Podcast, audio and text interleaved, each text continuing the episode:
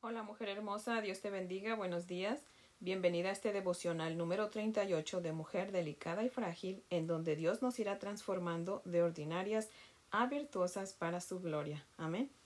Así que, bueno, esta mañana, en lugar de orar, vamos a cantar un canto porque quiero adorar a Dios. Quiero que lo adoremos, que lo exaltemos. Este canto se titula Bellas Palabras de Vida y lo escogí porque estamos a punto de escuchar las palabras de vida que Dios tiene hoy para nosotras. Amén.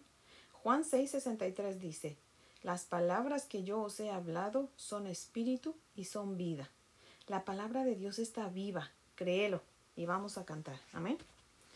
El canto dice así. Oh, cantadmelas otra vez, bellas palabras de vida Hallo en ellas mi gozo y luz, bellas palabras de vida. Si de luz y vida son sostén y guía, qué bellas son, qué bellas son, bellas palabras de vida. Qué bellas son, qué bellas son, bellas palabras de vida. Jesucristo a todos da bellas palabras de vida. Él llamándote hoy está, bellas palabras de vida.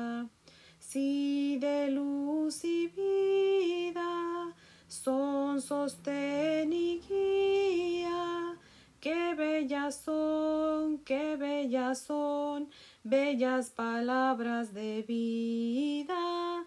Qué bellas son, qué bellas son, bellas palabras de vida. Grato el cántico sonará, bellas palabras de vida. Tus pecados perdonará bellas palabras de vida, si de luz y vida son sostén y guía. Qué bellas son, qué bellas son, bellas palabras de vida. Qué bellas son, qué bellas son, bellas palabras de vida. Amén. Bueno, les quería comentar, antes que comencemos a leer, si escuchan un miau, es porque tengo dos gatas en la casa y ya las dejaron salir de sus recámaras mis hijos. Eh, teníamos una nada más, pero ahora que me fui a México, el mayor quería su propia gata también, así que en México decimos cuando el gato no está, los ratones hacen fiesta. Y el grande hizo fiesta, fue y adoptó una gata también, al igual que el menor, y ahora tenemos dos gatas. Así que si escuchan un miau por ahí, son mis gatas. Así que bueno, hoy vamos a leer la palabra de Dios en Génesis 8, versos 13 al 21. Dice la palabra del Señor así. Y sucedió que en el año 601 de Noé, en el mes primero, el día primero del mes, las aguas se secaron sobre la tierra, y quitó Noé la cubierta del arca, y miró, y he aquí que la faz de la tierra estaba seca. Y en el mes segundo, a los veintisiete días del mes, se secó la tierra. Entonces habló Dios a Noé diciendo, Sal del arca tú, y tu mujer, y tus hijos, y las mujeres de tus hijos contigo. Todos los animales que están contigo de toda carne, de aves, y de bestias, y de todo reptil que se arrastra sobre la tierra, sacarás contigo. Y vayan por la tierra, y fructifiquen, y multiplíquense sobre la tierra. Entonces salió Noé y sus hijos, su mujer y las mujeres de sus hijos con él, todos los animales y todo reptil y toda ave, todo lo que se mueve sobre la tierra según sus especies salieron del arca. Y edificó Noé un altar a Jehová, y tomó de todo animal limpio y de toda ave limpia, y ofreció holocausto en el altar. Y percibió Jehová olor grato, y dijo Jehová en su corazón, No volveré más a maldecir la tierra por causa del hombre, porque el intento del corazón del hombre es malo desde su juventud, ni volveré más a destruir todo ser viviente como he hecho.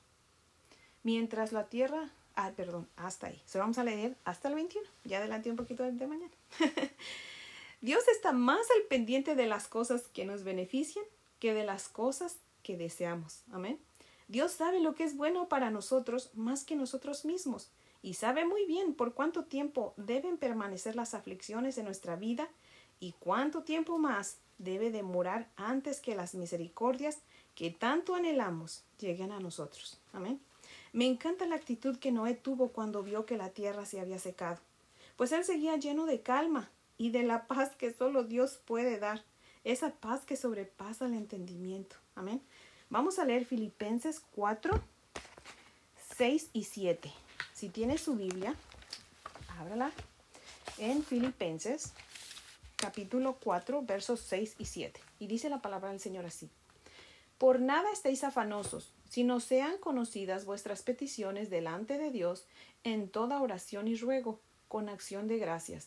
Y la paz de Dios, que sobrepasa todo entendimiento, guardará vuestros corazones y vuestros pensamientos en Cristo Jesús. Amén. Noé practicaba esa palabra muy bien. De haber sido yo en el lugar de Noé, yo creo que tan pronto hubiera yo visto que la tierra estaba seca, me hubiera yo salido por la ventana. Pero ¿sabe usted qué? Noé no era como yo. Bendito sea Dios por eso. Él era paciente y justo. Sabía esperar. Noé sabía que el tiempo de Dios para mostrar su misericordia es el mejor tiempo. Amén. Noé sabía que Dios le había dado la orden de entrar al arca y que asimismo sería Dios quien le diera la orden de salir de ella. Vamos a ver qué dice Proverbios 3, 5 y 6. Proverbios 3, 5 y 6 dice así la palabra del Señor.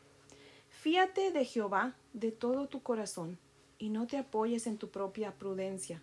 Reconócelo en todos tus caminos y Él enderezará tus veredas. Amén. Nosotros debemos reconocer a Dios en todos nuestros caminos y ponerlo delante de nosotros en todos nuestros movimientos. Solamente van bajo la protección de Dios los que siguen las instrucciones de Dios y se someten a Él. Amén. Noé no quería tomar una decisión equivocada. Él prefería confiar en Dios. En los versículos 15 y 16 del, del capítulo 8 de Génesis, vemos a Dios dándole la orden a Noé de salir.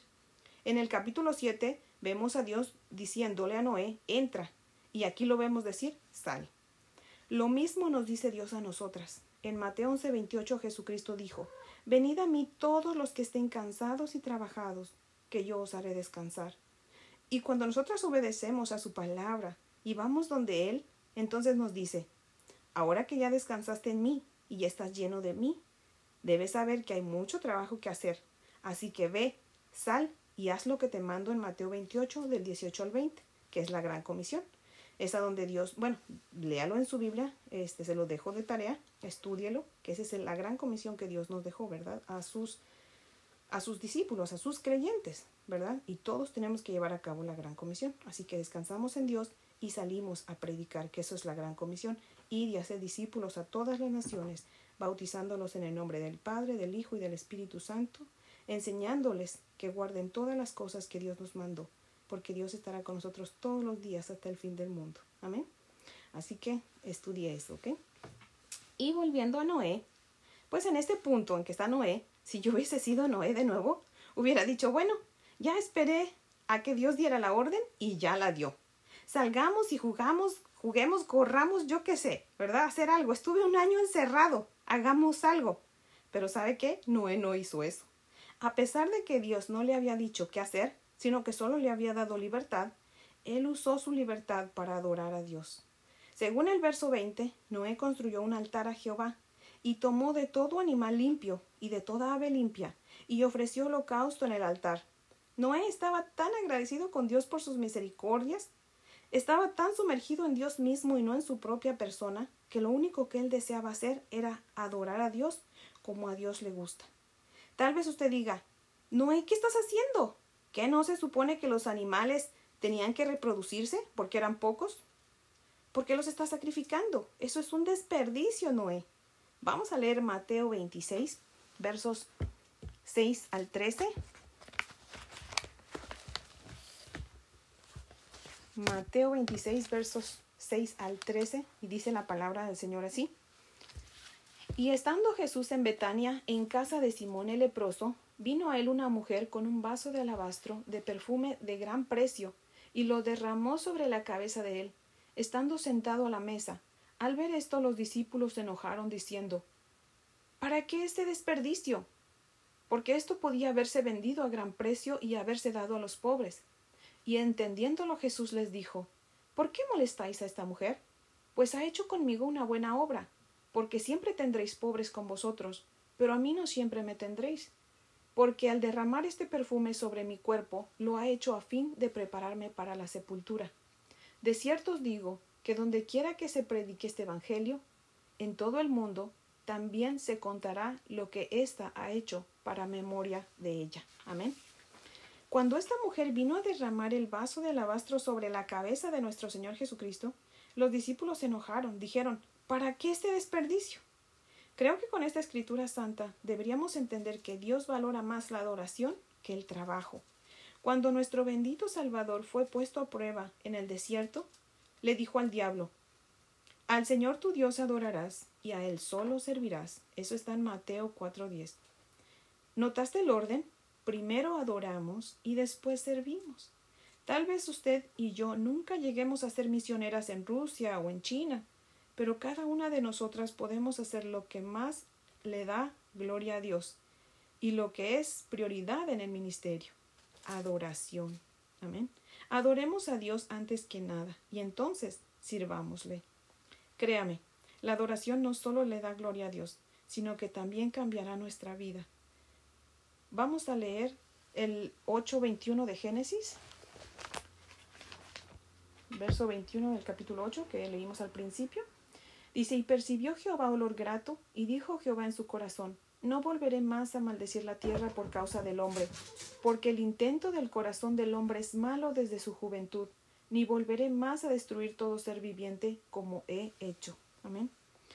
Dios que conoce nuestro corazón mejor que nosotros, se dio cuenta que el diluvio no había cambiado el corazón de las ocho personas que habían, se habían salvado en el arca, sino en cambio se agradó del holocausto de Noé. Asimismo Dios nos ve agradables cuando venimos a Él por medio del sacrificio que nuestro bendito y glorioso Señor Jesucristo llevó a cabo en la cruz y que hemos aceptado como nuestro. Dice la Santa Escritura en Juan 14:6, Jesucristo dijo, Yo soy el camino, la verdad y la vida, y nadie viene al Padre si no es por mí. Si tú vienes a Dios por tus propios méritos, créeme, eso no es adoración, eso es aberración delante de Dios. Pero cuando venimos a Dios en adoración por medio de Jesucristo, Dios percibe olor grato y nos bendice. Amén. Esta es la palabra de hoy y bueno, vamos a concluir con oración. Así que incline su rostro y oremos. Amén. Padre nuestro, Tú dices en tu palabra que es mejor ser paciente que valiente y que es mejor tener dominio propio que dominar ciudades. Por eso te suplicamos, por eso te rogamos, Padre mío, que nos ayudes, Señor, a ser pacientes y a esperar en ti. No importa cuántas veces tengamos que ser disciplinadas por tu mano misericordiosa, pero haznos pacientes, Señor, y ayúdanos a tener dominio propio, para así poder mostrar a otros que tenemos temor reverente a tu persona y a tu palabra, porque te lo rogamos en Cristo Jesús y para su gloria. Amén.